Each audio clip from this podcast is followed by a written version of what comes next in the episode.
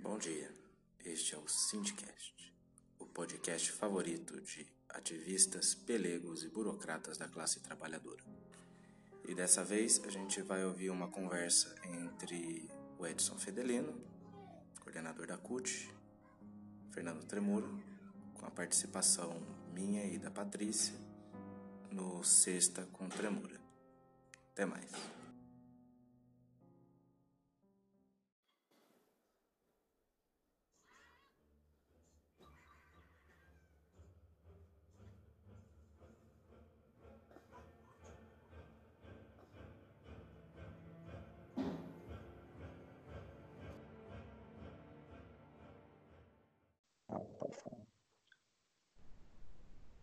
Olá, gente, tudo bem?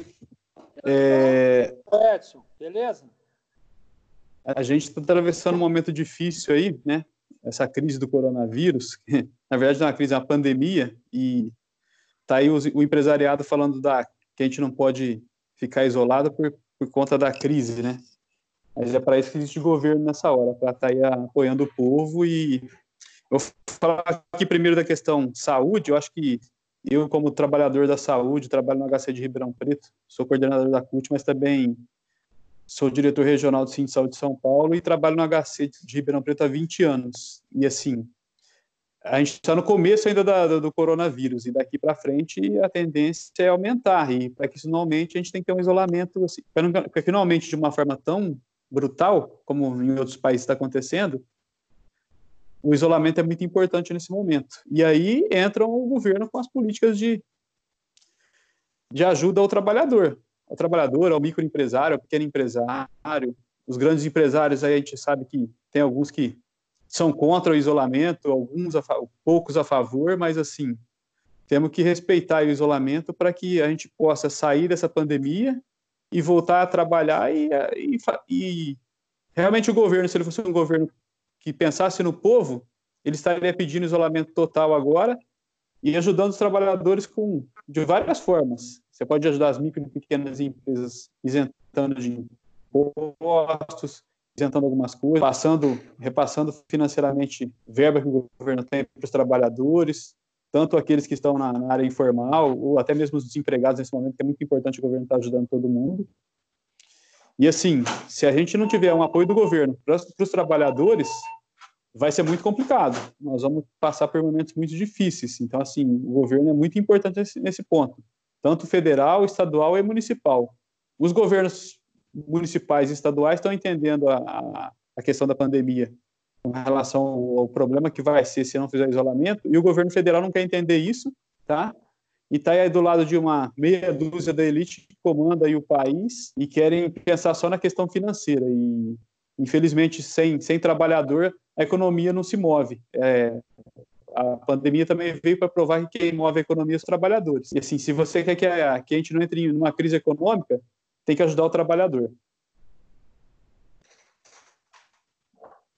Certamente. Tremura, tudo bom? Oi, tudo bem, David?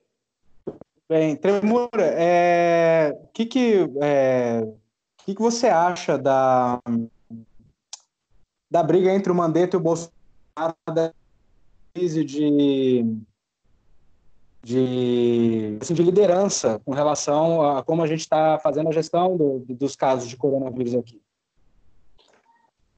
Bom, primeiro, eu penso o seguinte: primeiro, o governo está batendo cabeça quer dizer, continua batendo cabeça. Né? O governo Bolsonaro, pressionado pelo Congresso Nacional, né, que acabou atropelando o governo para aprovar a medida provisória que permite é, ajuda aos trabalhadores desempregados, microempresário, economia informal, enfim, aquela lista de, de situações que ficou provada na própria lei questão é o seguinte, é que o Bolsonaro ele não ouve ninguém, ele ouve só a si mesmo. E ele tem um posicionamento diferente do ministro da Saúde. E o ministro da Saúde, embora seja longe da condição de ministro que a gente defende, mas ele está com a razão em boa parte das coisas que ele está fazendo agora, principalmente na questão do isolamento. Só que o Bolsonaro não aceita, ele quer impor ao ministro da Saúde o isolamento vertical, né? E o ministro, que é médico, tem, tem bem claro, até exemplo do que aconteceu nos outros países, que isso seria um erro histórico e poderia haver aí um genocídio em massa da nossa da população brasileira, né? Em especial a das mais pobres, né? Porque até agora a pandemia ainda não chegou de fato nas periferias. Que a hora que ela chegar nas periferias, aí pode ser devastadora a situação. Né? Por enquanto, ainda ela está chegando bem de leve nas periferias. Mas daqui a pouco, daqui uns 15 dias, a contaminação deve é, atingir talvez aí o seu início do pico. E o ministro tem afirmado, o ministro da Saúde, o Mandetta, que não tem como o SUS, o SUS atender toda essa demanda. Por isso que ele defende o isolamento. E a questão de quando a pessoa que, que teoricamente que, tem, que não existem também estudos que comprovam quem está fora dessa margem não tem risco de morte, por exemplo. Né?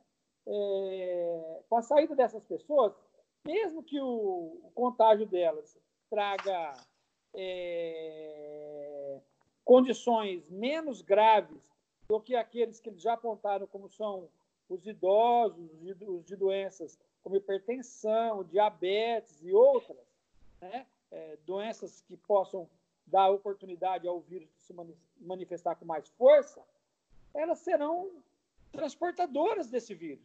Então, a pessoa, o jovem, por exemplo, ele sai de casa, ele vai trabalhar, deixa ali os seus pais e os seus avós em casa. Quando ele retornar, ele não tem como ele não ter o contato, até porque a maioria das pessoas pobres, as casas são pequenas, não tem como ele fazer o um isolamento dentro da casa, por exemplo. Como é que você vai isolar pessoas como, como de quem mora na favela, por exemplo? E é boa parte, por exemplo, das empregadas domésticas, dos trabalhadores mais pobres desse país. Como é que vivem em casas menores, ou que vivem nas periferias, não só nas favelas, mas nas periferias, nas casas de Coab, que são pequenas, nos, nos apartamentos. Como que essas pessoas vão se isolar? Como vão isolar os seus idosos, os seus entes queridos?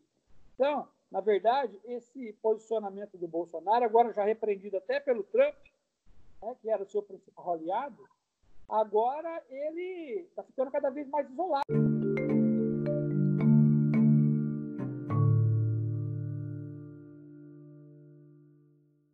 Tem, tem certas coisas que a gente precisa também ter como noção, né? Porque, por exemplo, a limpeza das mãos, a, a protocolo pessoal de não colocar a mão nos olhos, não colocar a mão no rosto, saber que o vírus, por onde o vírus entra, tudo isso é muito difícil para o pessoal que mora em comunidade, que mora em apartamentos, que tem criança, que tem velho junto com criança, é muito complicado. Precisava ter, ter usa, é, por exemplo, numa, tem favela que não tem água.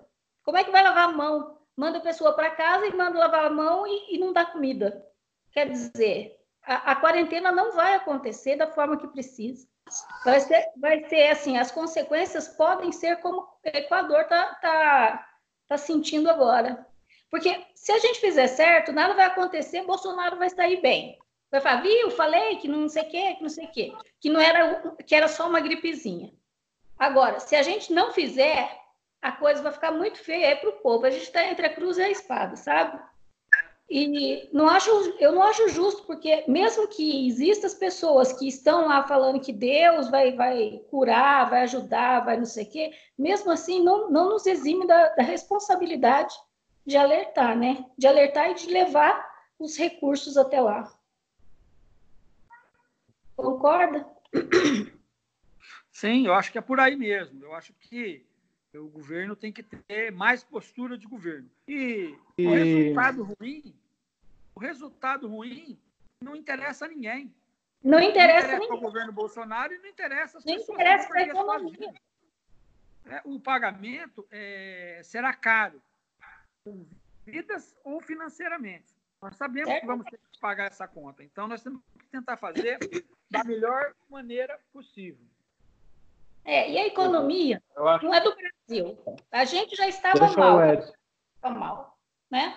O capitalismo e, a, tá... e a questão da Vamos lá, Edson. A questão da economia, é, a economia no Brasil já estava ruim, né? Nós tivemos um PIB de 1,1. Então, assim, a crise, de certa forma, está até ajudando o governo Bolsonaro a sair dessa daí que ele está que ele estava mal. É. E assim, nós só vamos salvar a economia se a gente tiver vidas para salvar essa economia. Então, para salvar a economia, nós temos que salvar primeiro as vidas. Né? E para salvar as vidas, entra o governo.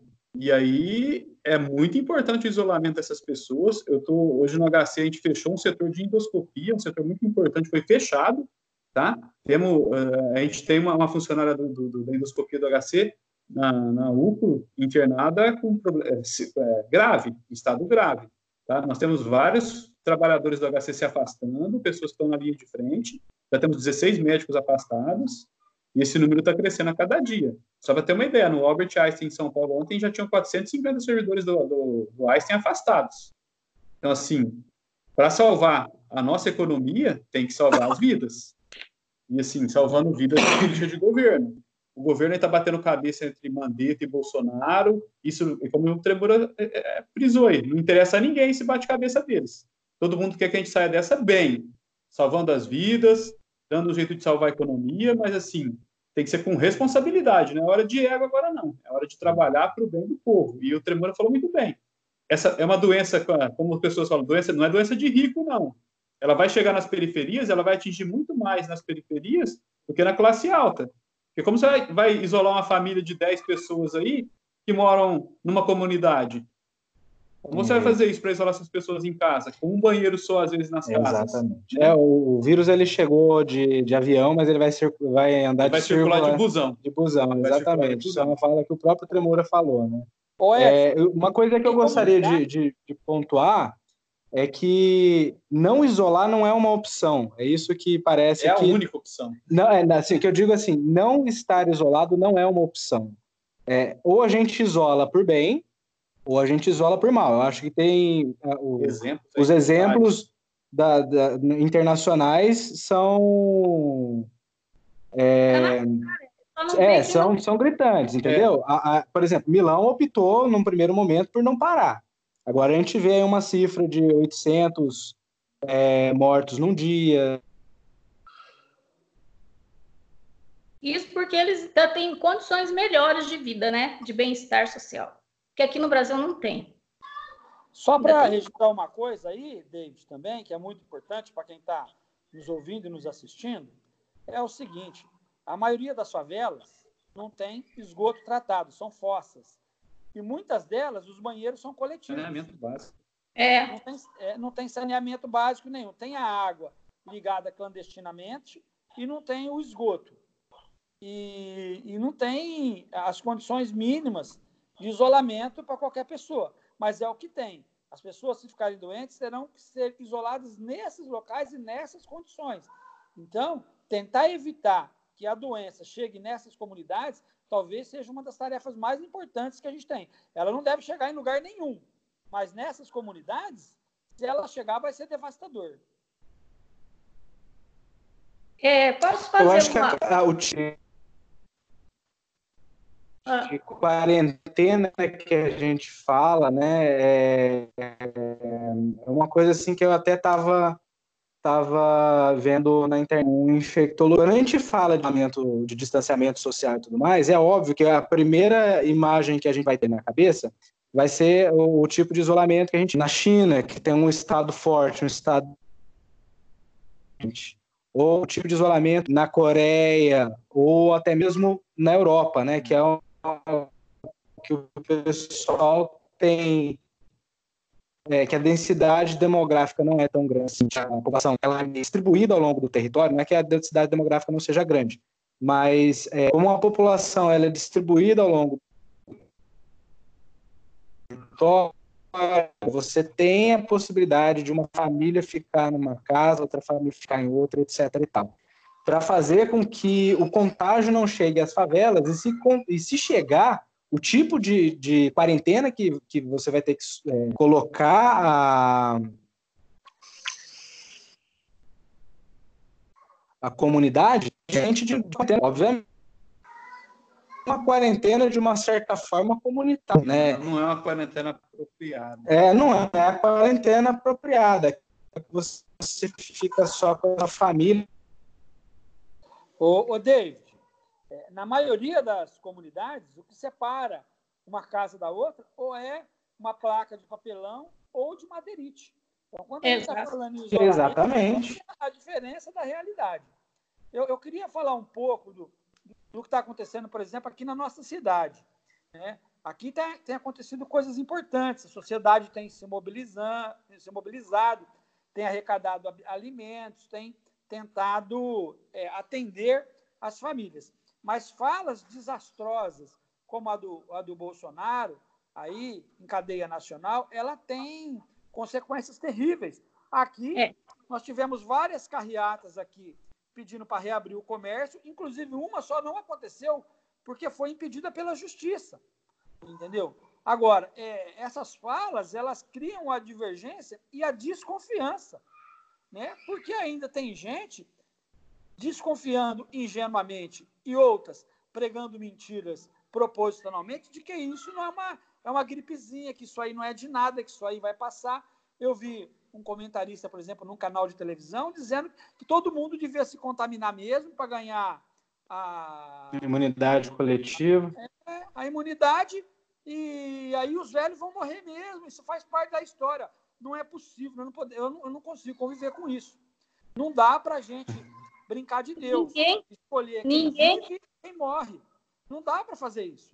Entendeu? Acho que é uma irresponsabilidade. Aqui na nossa cidade, né, o, o governo tem meio que timidamente tentado tomar algumas medidas. Ele aguentou o tranco aí para não reabrir o comércio, né, muito pressionado pela Associação Comercial Industrial aqui da nossa cidade, a CI, e pelos clubes de lojistas, mas acabaram, por fim, atendendo a, a, a esse pedido. Agora, o que nós temos que entender é que não dá para manter o comércio formalmente aberto e o isolamento. Uma coisa não combina com a outra. Ou você faz não. uma coisa ou faz outra.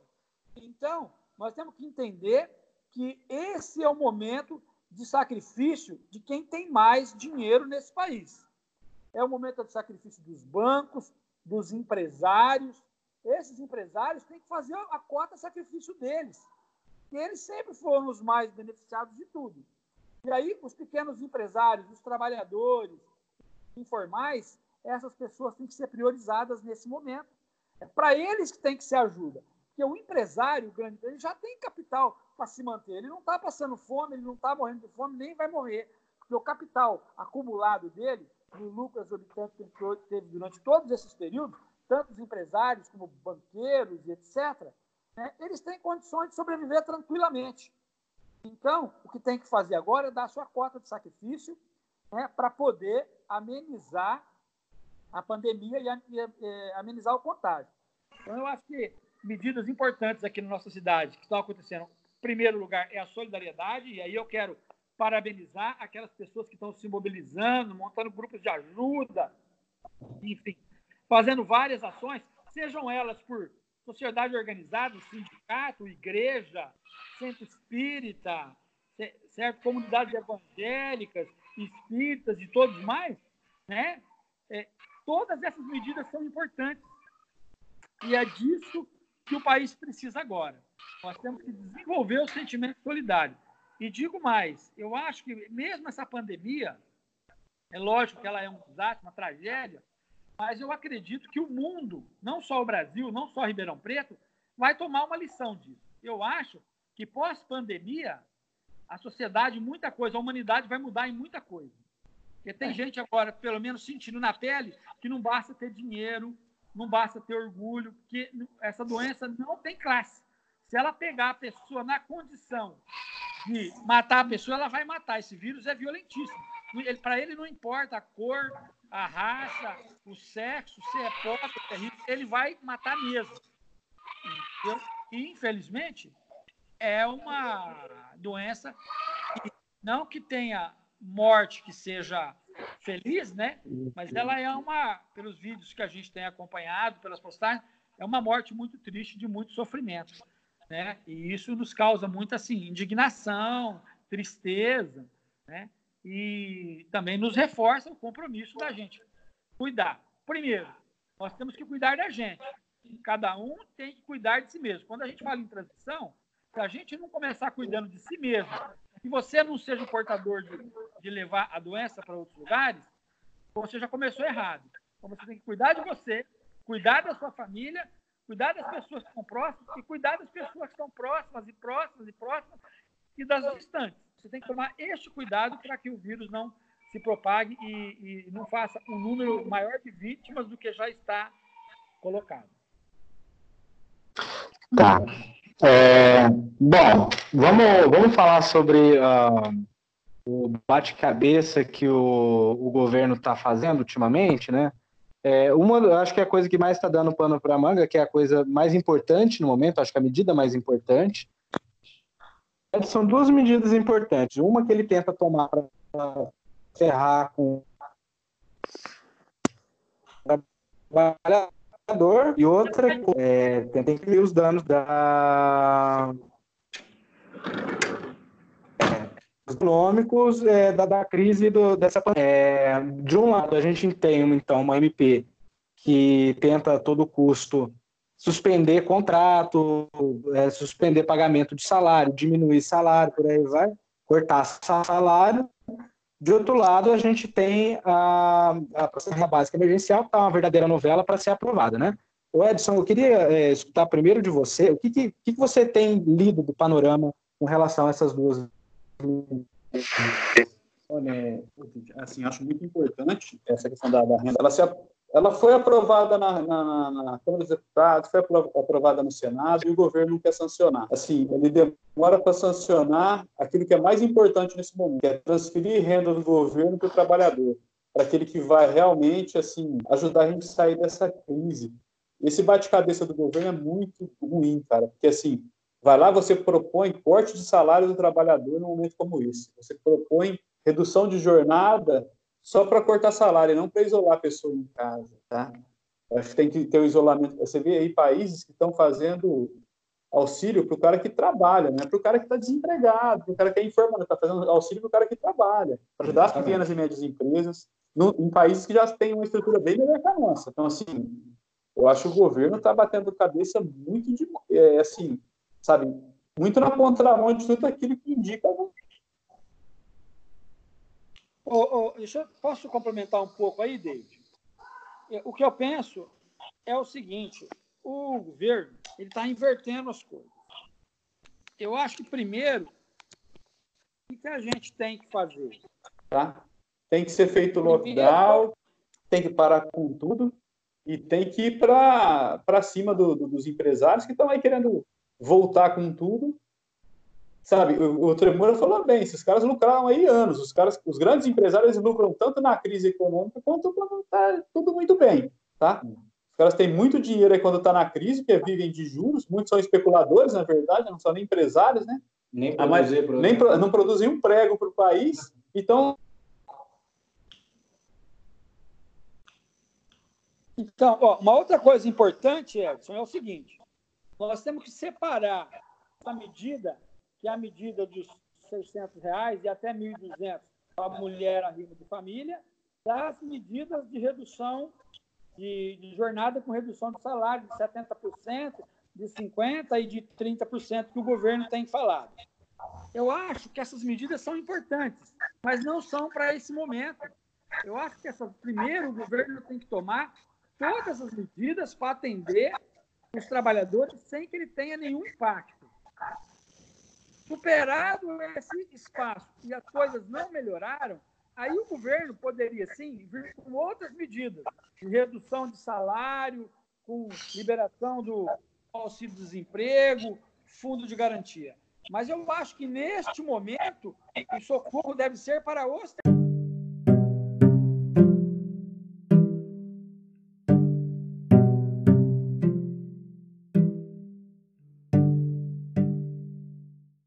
Tremora? Olha, eu acho que o governo né, ele inverteu as coisas. Primeiro, primeiro nós tínhamos que aplicar essa medida de, de socorro às famílias, em especial aos desempregados e aos, aos pequenos empresários, os, é, da economia informal. Depois, nós teríamos que tomar outras medidas. Mas antes de esgotar essa condição, o que o governo faz? Ele lança uma medida aonde ele pode conceder a redução salarial com redução de jornada em até 70%, 70, 50 e 30, né? Para as pessoas que estão empregadas, com a condição de liberar o auxílio-desemprego e, e fundo de garantia. Essas medidas, eu entendo, teriam que ser tomadas posteriormente ao atendimento da primeira medida.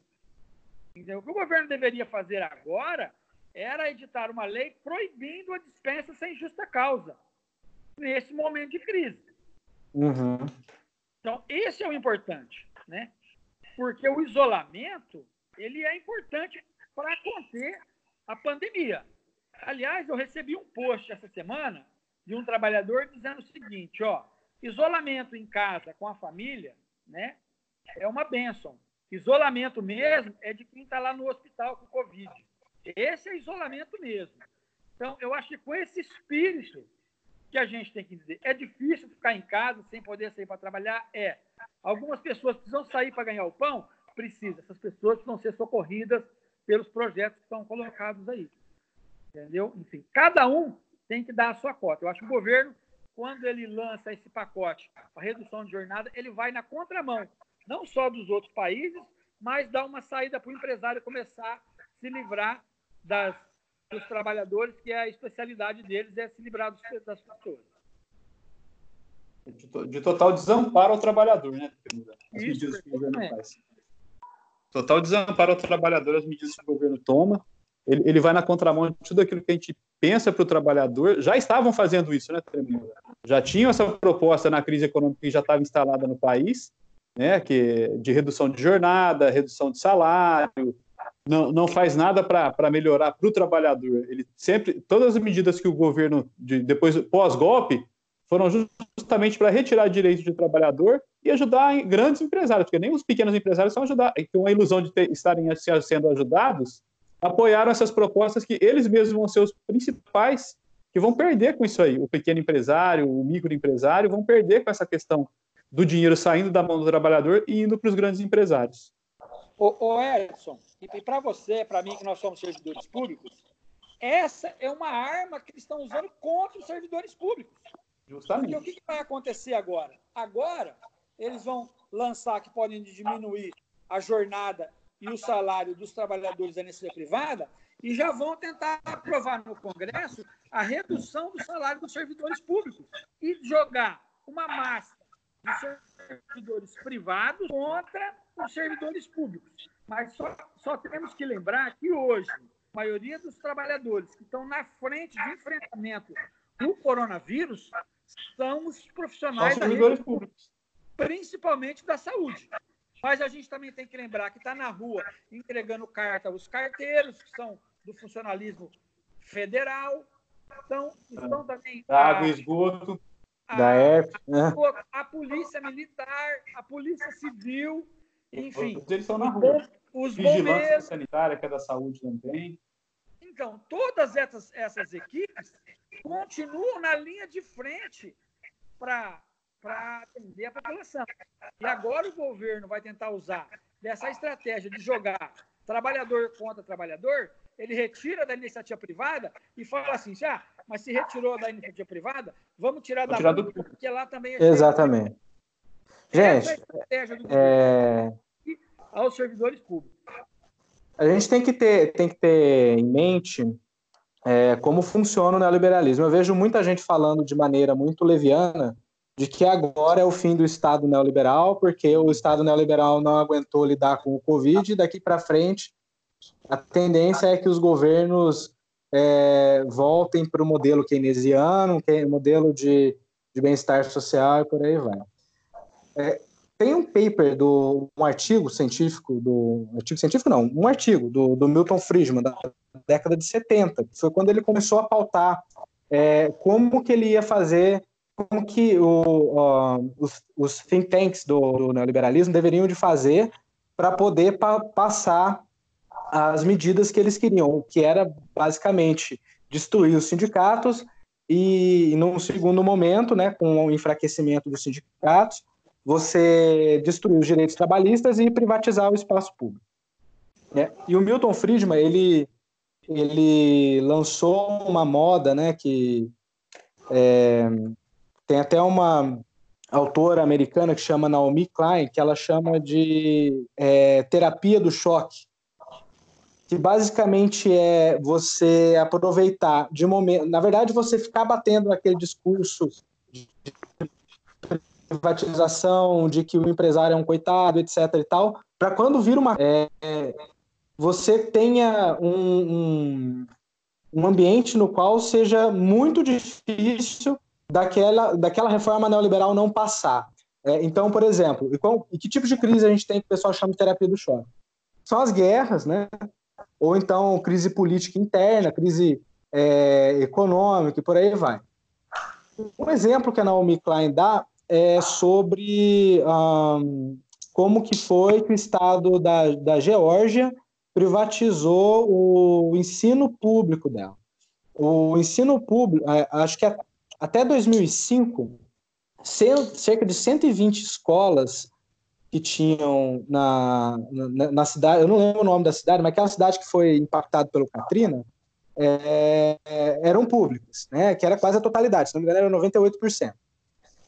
Depois que é, a cidade foi impactada pelo, pelo furacão, o que, que o governo fez? O governo pegou uma ajuda é, bilionária, deu na mão do banco e também pegou uma. E o banco foi lá, pegou uma parte desse dinheiro e deu na mão do sistema privado de, de, de educação.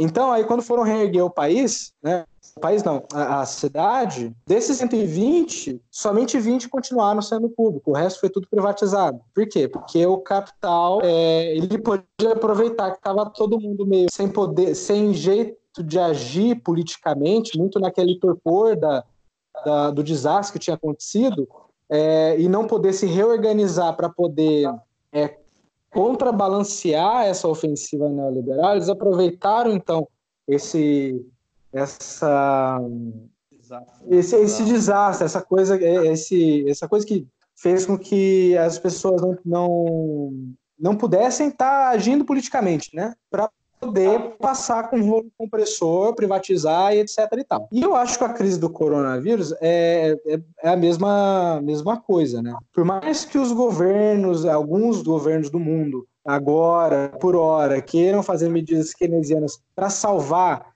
questões macroeconômicas, ou seja, para fazer com que o PIB não desabe tanto, para fazer com que as empresas não quebrem de uma hora para outra, etc. E tal. Não é porque assim, a Inglaterra é boazinha que eles vão pagar o salário dos trabalhadores. Na verdade, eles estão com medo de um efeito devastador na economia que vai ferrar com toda a elite econômica de lá. Por quê? Né? Isso não significa que não haja um, um avanço em cima do tanto da questão dos direitos trabalhistas, como a gente está vendo com o Bolsonaro de maneira mais clara, é, quanto do setor público, entendeu? É, a gente fica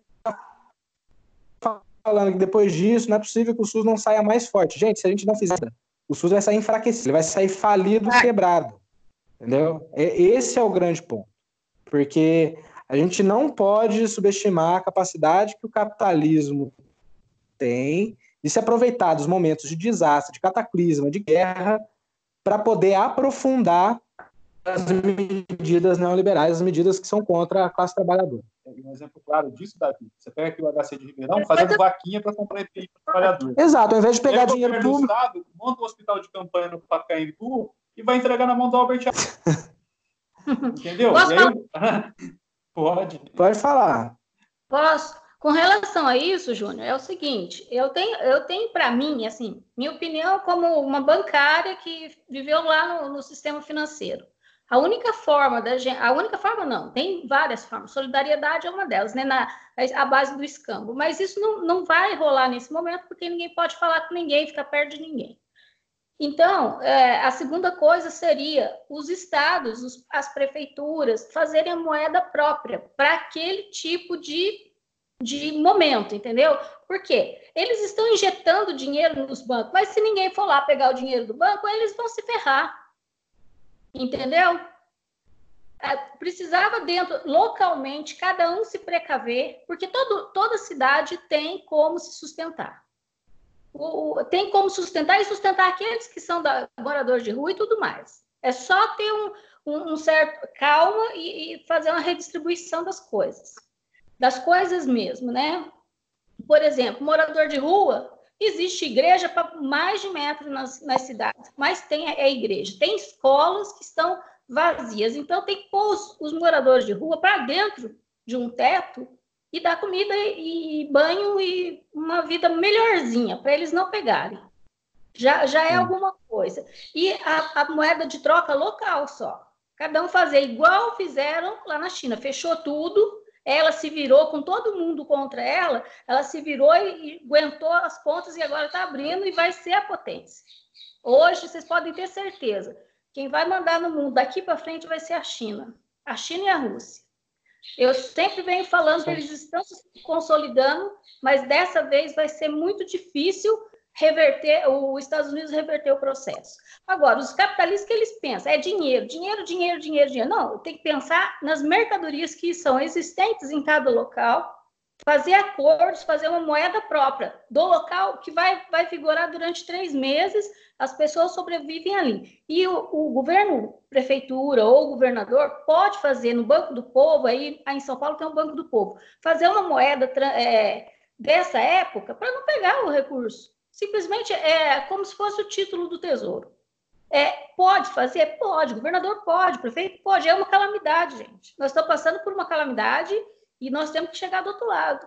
E a gente tem a. É, eu, eu acho que mais eficiente do que fazer uma moeda para evitar pegar dinheiro do banco era, ao invés de dar o dinheiro para o banco, dar o dinheiro diretamente para o povo. Né? É, foi o, o, o, governo federal ele separou 1 trilhão e 200. Aliás, isso é uma coisa que é bom deixar, deixar registrado. Eles pegaram 1, 1 trilhão e 200, deram na mão do, dos bancos, para o banco emprestar para a gente a juros. É né? É. com juros muito altos. É, e agora, na hora de assinar a renda básica emergencial, o Paulo Guedes fala que não sabe de onde vai tirar. É, ele, pode ele tirar. não sabe de onde. Pode, pode tirar, tirar, do mesmo lugar. É. Não deveria ter levado para os bancos. Não deveria nem ter levado para os bancos, esse é o ponto. Não Né? Mas aí a gente, ah, vamos, vamos pensar assim, na pior das hipóteses, o, o governo é um necropolítico, é a necropolítica que eles fazem. Não adianta contar com o governo federal. A gente tem que contar com o que está aqui embaixo. Não adianta contar com o governo federal. Se eles estão injetando dinheiro e a gente não pegar o dinheiro deles, eles não vão, vão comer dinheiro deles? Não vão, gente. Essa é a, a hora da gente começar a reverter essa coisa. Cada, cada prefeitura, cada governador se os governadores fizerem a nível de estado, beleza. Se não fizer, cada prefeitura pode fazer do seu. E já pensando numa sustentabilidade, né? Aqueles que vão plantar, que vão colher, os que vão isso, para poder manter, porque vai vir fome. Fome não, desabastecimento de comida, né? Porque o desabastecimento nem sempre é necessário, necessariamente vai embocar na, na fome. Se a gente conseguir controlar, dá para sobreviver. Mas tem que ser cada um olhar para o seu, para a sua microcomunidade e fazer a troca da, das mercadorias com uma moeda local. É o que é o que vai melhorar, sabe? Porque se pegar o dinheiro que, que eles estão injetando nos bancos, a sociedade vai ficar muito pior do que já está. Né? Só que a gente ah, é, vive em comunidades, não vive com o governo federal, nem vive com os bancos. Deixa os bancos para lá, Deixa o real para lá, deixa o dólar para lá. Essa é a questão, entendeu? Que aí o capitalismo não vai nos afetar tanto.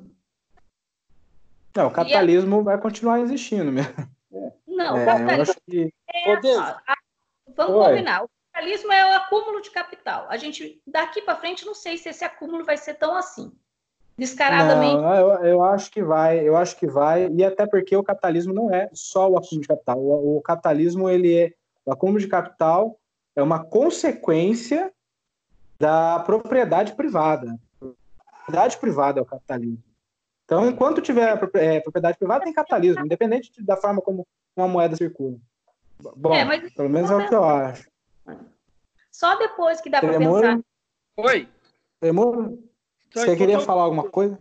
Não, assim, é, eu, é, também já, eu não sei quanto tempo vai a live, mas também já indo aí também para o encerramento, né? É, eu acho que nós temos que ter o compromisso, é, enquanto cidadão brasileiro, de ajudar a defender essa política, a política de unidade, né? que é a política do isolamento total, a política do combate à doença, de atender as comunidades mais pobres, de pressionar o governo para que o governo possa atender principalmente a classe trabalhadora, que é a que mais precisa de ajuda nesse momento, e principalmente os desempregados. É. Porque desempregado também é classe trabalhadora. Né? E talvez ele não esteja inserido aí nesses, nesses pacotes de uma forma clara, mas os, tra os trabalhadores desempregados têm que ser atendidos nesse momento. Eu acho que o governo tem que usar o dinheiro do auxílio-desemprego, tem que usar o dinheiro do fundo de garantia, que sempre foi usado para especulação imobiliária, usar agora para garantia dos direitos dos próprios trabalhadores. E esse tem que ser o posicionamento do governo, para tentar manter é, esse, é, essa linha de entendimento. Não tem que usar dinheiro do fundo de garantia para socorrer empresário. Dinheiro do fundo de garantia tem que ser usado para socorrer a classe trabalhadora e os desempregados. Porque senão o governo começa a pegar o dinheiro que foi teoricamente juntado pela massa da classe trabalhadora e começa a distribuir para os empresários. Aí é uma inversão de valores e uma sacanagem contra a própria classe trabalhadora. O que tem de reserva deixada nos cofres públicos, o que tem de dinheiro para se receber de dívida de bancos. Então, ao invés de se injetar dinheiro em bancos, agora tem que pedir o dinheiro do nosso que está nos bancos.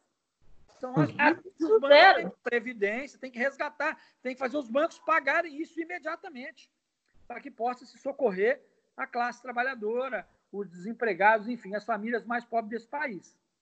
Né, que são as que, no final, não tenho dúvida, são essas pessoas que vão pagar a conta. No ritmo que está indo novamente, a classe trabalhadora ela vai pagar a conta com expropriação de direitos. Só que ah. eu quero deixar aqui um alerta de que o próximo passo agora do governo e da iniciativa privada, eu, quando eu falo da iniciativa privada dos grandes empresários, é de jogar a classe trabalhadora contra o servidor público. Dizer que o servidor público não teve redução salarial, não teve nada, porque tem estabilidade de emprego, que isso são privilégios, que é uma casta do governo. Acho que nós temos que combater esse discurso, que ele é ruim e prejudicial.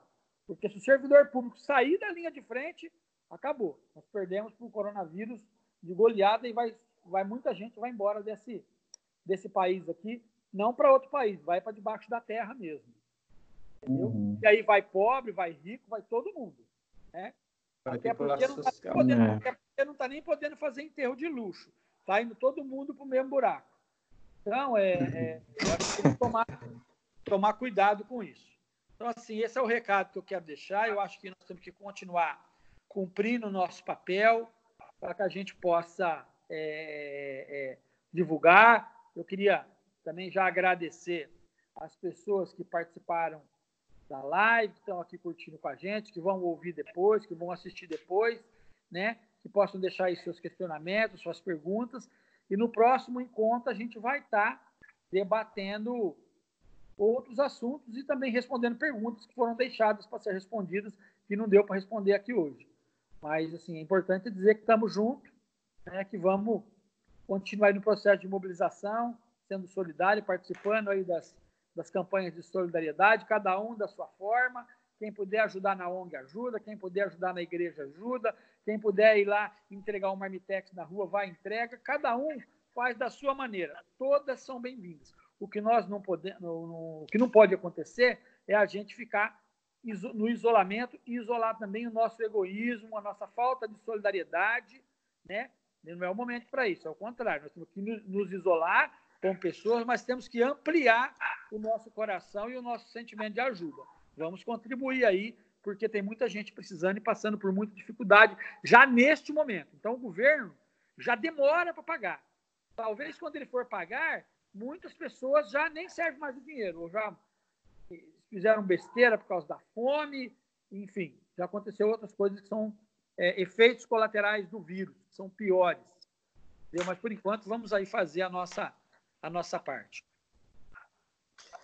Bom, é, eu queria passar a palavra para o Edson, para ele fazer as considerações finais dele. Também, se possível, você dá um, uma palavrinha para saber o que está acontecendo lá no HC, com, em é, relação ao coronavírus e tudo mais. Não, sim, vamos. É, eu acho assim, é, nesse momento é mais Estado e menos capital, né? Uhum. Porque os capitalistas são assim, eles querem o lucro. O prejuízo fica para o Estado. Exatamente. Né? Então, acho que a gente não pode ficar com prejuízo sempre. Então, acho que o Estado tem que trabalhar agora para ajudar a classe trabalhadora e não o empresariado. Acho que é um momento importante de ajudar os trabalhadores e não é, socorrer empresas que vão, é, sabe, que nunca dividem seu lucro. E assim, com relação à saúde, eu, eu estive ontem na, na, unidade de emergência do HC, e assim, você vê que um trabalho, mesmo assim nessa crise, o sindicato tentando trabalhar para ajudar o trabalhador, a administração do hospital tentando nos barrar de, de, de fazer o trabalhador cobrar o uso do EPI. É ah, assim, sério, sério é, é, assim. A gente sabe que não é, não está faltando EPI ainda, mas assim está sendo limitado o uso de EPI dentro do hospital as pessoas não têm uma orientação. Você tem um local que trabalham 5 mil pessoas, é, só do HC, tem mais mil e poucas da, da fundação, tem mais os residentes, mais os trabalhadores indiretos terceirizados, sabe? É uma quantidade ali de no mínimo 8 mil pessoas trabalhando no mesmo local. Toda a área de apoio, que não está na linha de frente, mas que também circula dentro do hospital, não tem orientação correta qual se deve usar EPI, qual EPI deve usar, quando deve usar, como usar. Então, assim, e eu, o principal polo de atendimento do Covid-19 vai ser no HC de Ribeirão Preto, aqui na região. Né? Nem só na cidade, né? na região de Ribeirão Preto. É, até no país, 70% dos leitos de UTI vão ser do SUS. Não vão estar no privado. Vão estar no SUS para atender toda a população. E aí você tem o HC com equipamento com 8 mil trabalhadores, diretos e indiretos, que as pessoas fazendo vaquinha para comprar EPI, que é reflexo da emenda constitucional 95, que retirou 14 bilhões só no ano passado do SUS. Isso é reflexo disso, fazer vaquinha para comprar EPI para trabalhador nesse momento. E não vou falar para você que está faltando agora, que sempre está faltando alguma coisa. A gente está tá faltando profissionais anestesistas do HC, só para vocês terem uma ideia. Tá? É, até um tempo atrás a gente estava fazendo uma, uma denúncia. Isso, que a, que a administração falou que não faltava, mas no outro dia falou que ia contratar 350 pessoas é, eles são contraditórios no que eles mesmos falam. E assim, então, segurança do trabalhador da saúde hoje, aquele que está lá na ponta e aquele que está no apoio também, é muito importante, sabe por quê? Se essas pessoas não tiverem segurança para trabalhar agora, quem vai nos atender lá na frente, no, no, no pico dessa crise? Porque não vai ter trabalhador para atender ninguém no pico da crise se eles não forem protegidos agora. Teste, teste rápido, a gente não tem ninguém com teste rápido. Nenhum trabalhador da saúde só faz o teste se tiver com sintomas. Quanto tempo demora para sair um teste lá?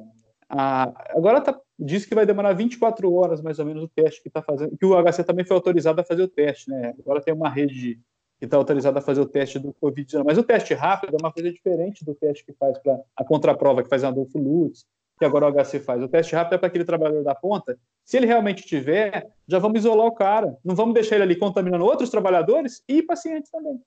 Exatamente. Essa questão é muito importante. O lockdown é importante, mas a segurança do trabalhador da saúde também nesse momento é muito importante. Se a gente não priorizar isso também, nós vamos, na frente não vamos ter profissionais. Outra questão que eu quero deixar aqui, que é uma denúncia contra o que o governo do estado faz, a política dele de governo para a saúde do estado de São Paulo, nós temos 1.300 trabalhadores com mais de 60 anos no HC. O que, que é reflexo disso? São trabalhadores que ficam velhos e se aposentam é, que chegam na idade de 60 anos, se aposentam até às vezes, mas não podem parar de trabalhar, continuam trabalhando porque o salário é muito baixo. E eles continuam trabalhando é. para poder manter minimamente as suas residências, ter alguma coisa dentro do seu lar.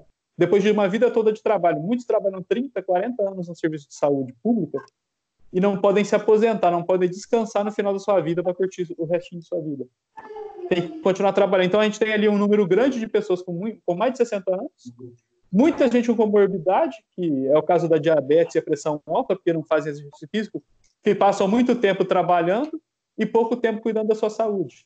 Aqueles que cuidam não estão sendo cuidados. Então, esse é um alerta que a gente tem que deixar também. Concordo com você. Ninguém vai se comover com quem trabalha no SUS depois de passar dessa pandemia.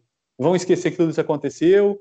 e não é a primeira vez que a gente passa por isso pelo SUS. Os trabalhadores do SUS têm que ser valorizados, de fato, e não só com aplausos, chamado de heróis. Acho que a valorização é no salário da pessoa, do trabalhador. O trabalhador vai trabalhar pelo seu salário, não para ser chamado de herói, para ter aplauso. Ele vai trabalhar para sustentar a sua família, como qualquer outro trabalhador.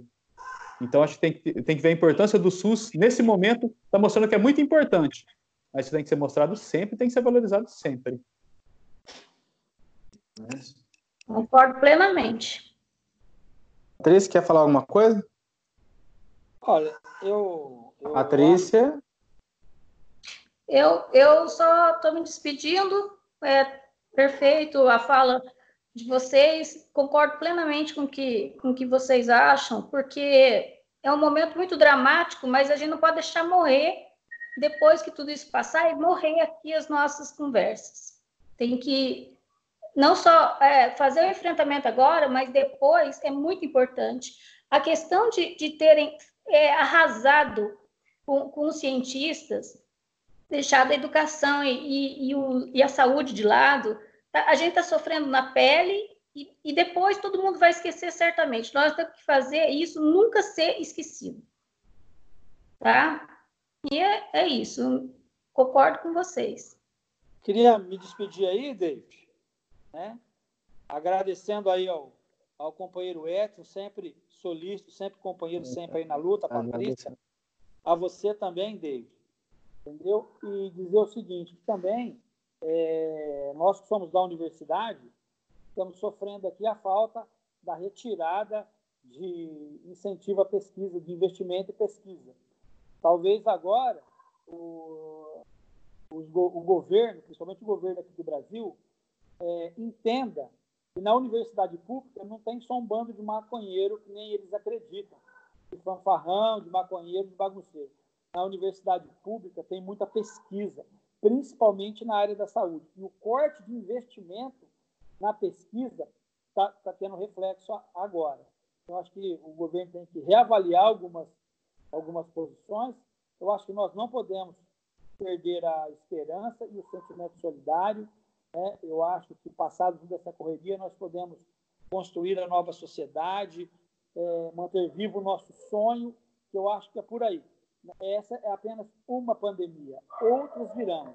E se a sociedade não estiver pronta para enfrentar as novas epidemias, sejam elas na área da saúde ou de qualquer coisa que seja, a, a, a classe humana será derrotada. Então, nós temos que repensar muito o nosso modo de ver a vida e o modo de ver as pessoas. Então, um abraço a todos, quero agradecer e para quem participou do debate, para quem ficou nos ouvindo.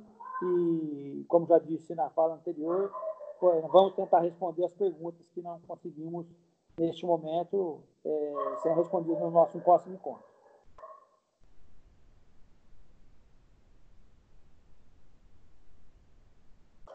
David? David? David? Ele está gravando, mas ele não está lá. Não, ele está ele tá falando lá, só que não tá, nós não estamos ouvindo. Não está saindo, né? Ele, ele fechou. Estão Oi. Agora sim. É, então, eu queria sim. agradecer a participação de todo mundo. É, eu também gostaria de deixar uma mensagem assim que eu sei que durante, quando a gente está passando por um momento muito é, catastrófico, um momento assim de muito, muita desolação e falta de, de perspectiva, a gente tem mania de olhar para o passado. o passado é um lugar seguro, é uma, uma referência para a gente. E só que o mundo de janeiro de 2020 já não existe mais. A economia de janeiro de 2020 não existe mais. As relações sociais de, de janeiro de 2020 já não existem mais. Por mais que a gente, mesmo que a gente conseguisse vencer essa pandemia em dois meses, em dois meses a nossa vida não estaria voltada ao normal, porque é, o trauma que a gente está passando vai deixar suas marcas na humanidade. É, e essas marcas elas podem ter consequências tanto positivas quanto negativas. É, é comum, assim, a gente sabe, e isso não é só uma característica do bolsonarismo, mas do ser humano, assim, boa parte do ser humano que é, ele tenta é, ser negacionista com questões assim que mexem muito com a é,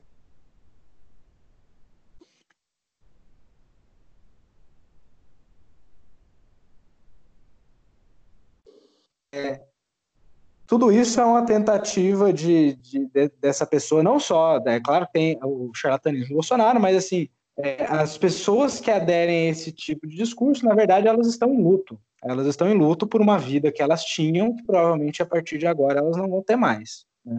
A partir de agora a gente vai ter um terço da classe trabalhadora jogado na miséria, é, um quinto da classe trabalhadora voltando para a linha da pobreza, além do pessoal que, tá na, que vai, vai voltar para a miséria. A gente vai ter um legado econômico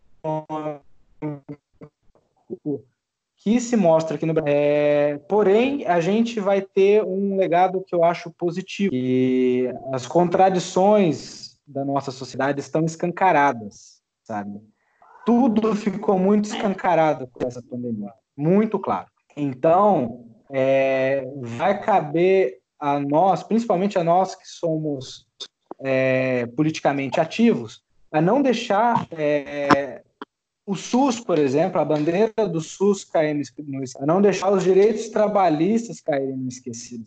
É, a ciência, a tecnologia, a valorização do, do cientista, é, inclusive do, dos profissionais de humanos, porque é, nesse momento, se a gente tivesse um governo sério, provavelmente os cientistas sociais estariam é, fazendo o levantamento para saber como, como agir é, com junto com os profissionais da saúde, como agir na, favela para que o desastre não seja é, das piores consequências possíveis. Então, a minha mensagem ela vai nesse sentido, que a gente não deixe, não se deixe esquecer tão cedo dessas contradições que a gente viu e que a gente lute para que a gente tenha nossos nossos é, queridos, nossos parentes queridos que a gente se mantenha vivo, sadio na medida do possível e que pressione o governo, mesmo que se preciso for pressionar para um impeachment, se não tiver outra saída, para para poder sair dessa com um projeto político melhor do que o projeto que a gente tem agora, entendeu? E não vai ser olhando para o passado que a gente vai ter esse projeto político, vai ser olhando para a sociedade de agora e do futuro. É,